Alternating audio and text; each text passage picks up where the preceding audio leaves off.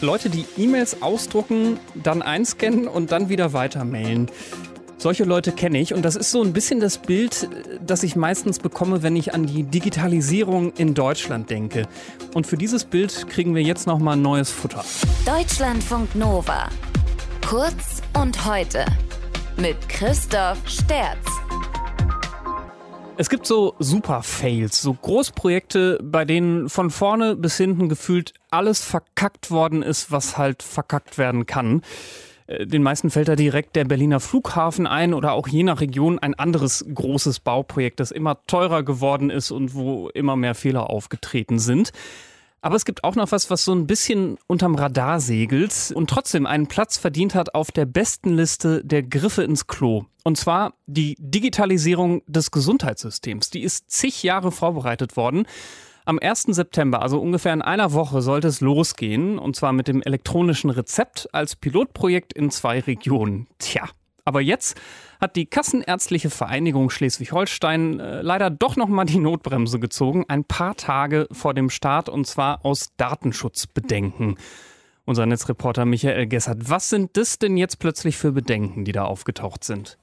Ja, die sind aufgetaucht von Seiten der schleswig-holsteinischen Datenschutzbehörde. Die hat nämlich darauf aufmerksam gemacht, dass aus ihrer Sicht, also dieser jetzt eigentlich geplante Versand dieser schönen neuen E-Rezepte von Arztpraxen an die Patienten per normaler E-Mail, dass das nicht in Ordnung ist. Hä, warum ist das nicht in Ordnung? Ja, normale Mail, das ist eben bekanntlich ein ungesicherter Kommunikationskanal und eben normale Mails können ja im Verlauf der Übermittlung problemlos abgefangen bzw. mitgelesen werden auf diesen ganzen Stationen, die sie da passieren, dass also der Inhalt den vorgesehenen Empfänger erreicht und nur den vorgesehenen Empfänger. Das ist bei normaler E-Mail nicht gewährleistet. Ja, und wer datenschutzkritische Inhalte über ungesicherte Kanäle verschickt, der haftet im Zweifelsfall für diesen Missbrauch oder für ein Bekanntwerden der Daten. Und genau aus diesem Grund, wegen dieses Haftungsrisikos, da hat eben jetzt die Kassenärztliche Vereinigung in Schleswig-Holstein gesagt, nö, das ist uns dann doch zu heikel, dann machen wir es eben nicht. Interessanterweise gibt es noch ein zweites Testgebiet in Westfalen-Lippe und da hat die KV eben gestern erklärt, sie würde weiter an dem Pilotprojekt mitwirken, auch wenn der Versand per E-Mail eben dann doch erstmal nicht in Frage kommt. Ah, das heißt, die drucken wahrscheinlich die E-Mail aus und faxen die dann. Das ist genau richtig. Also nee, Faxen, nee, Faxen wäre genauso ein Verstoß, weil auch beim Fax ist der, ah. die Übermittlung nicht gesichert. Ja klar, aber tatsächlich könnten jetzt mangels E-Mails-Übermittlung, könnten also in der Praxis Patienten äh, dieses E-Rezept auf ihr Smartphone gespielt bekommen, wenn sie denn überhaupt ein Smartphone und die entsprechende App haben, haben auch nicht alle. Notfalls bekommen sie tatsächlich dort einen Ausdruck des E-Rezeptes auf ah. Papier ah. in die Hand gedrückt. Das ist ganz toll. Das ist also eine Art QR-Code, den kann man anschließend in der Apotheke halt vorliegen, kann er natürlich auch an der Versandapotheke im Internet schicken.